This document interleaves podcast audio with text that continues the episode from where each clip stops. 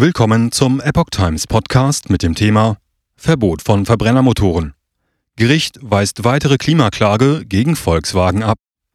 Ein Artikel von Epoch Times vom 24. Februar 2023.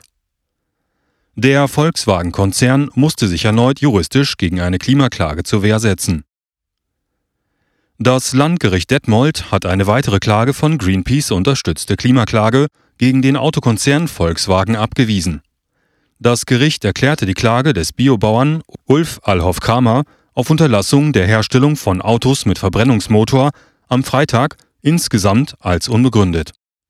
Greenpeace kündigte wie bereits in einem ähnlichen Verfahren in Braunschweig an, in Berufung zu gehen. Alhoff-Kramer sieht seinen Betrieb durch den sogenannten Klimawandel bedroht und macht VW maßgeblich dafür verantwortlich. Er fordert daher eine sofortige Reduktion der Herstellung von VW-Verbrennern und die vollständige Einstellung ab 2030. Das Gericht widersprach den angeblichen Zusammenhang von Volkswagens Wirtschaftstätigkeit und der Klimaerwärmung nicht explizit, lehnte aber die geforderten Maßnahmen ab. Es sei grundsätzlich dem Konzern überlassen, wie er eine schon eingetretene Beeinträchtigung beseitigt oder eine ernsthaft drohende Beeinträchtigung verhindert, so das Gericht. Im gegebenen Fall stehe aber nicht fest, dass das Problem nur mit den geforderten Maßnahmen beseitigt bzw. verhindert werden könne.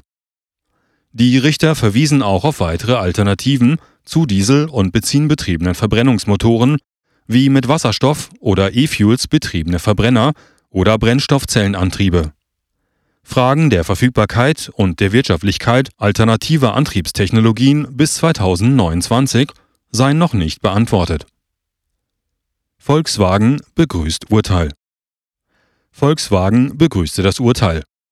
Klimaklagen gegen einzelne herausgegriffene Unternehmen sind der falsche Weg und im Recht ohne Grundlage, erklärte der Konzern. Volkswagen unternehme beispiellose Maßnahmen zur Dekarbonisierung des Verkehrssektors, kann diese Herausforderung aber nicht allein bewältigen, so der Konzern. Es obliege insbesondere dem Gesetzgeber dem Klimaschutz mit seinen weitreichenden Auswirkungen zu gestalten. Der geschäftsführende Vorstand von Greenpeace, Martin Kaiser, nannte das Urteil enttäuschend.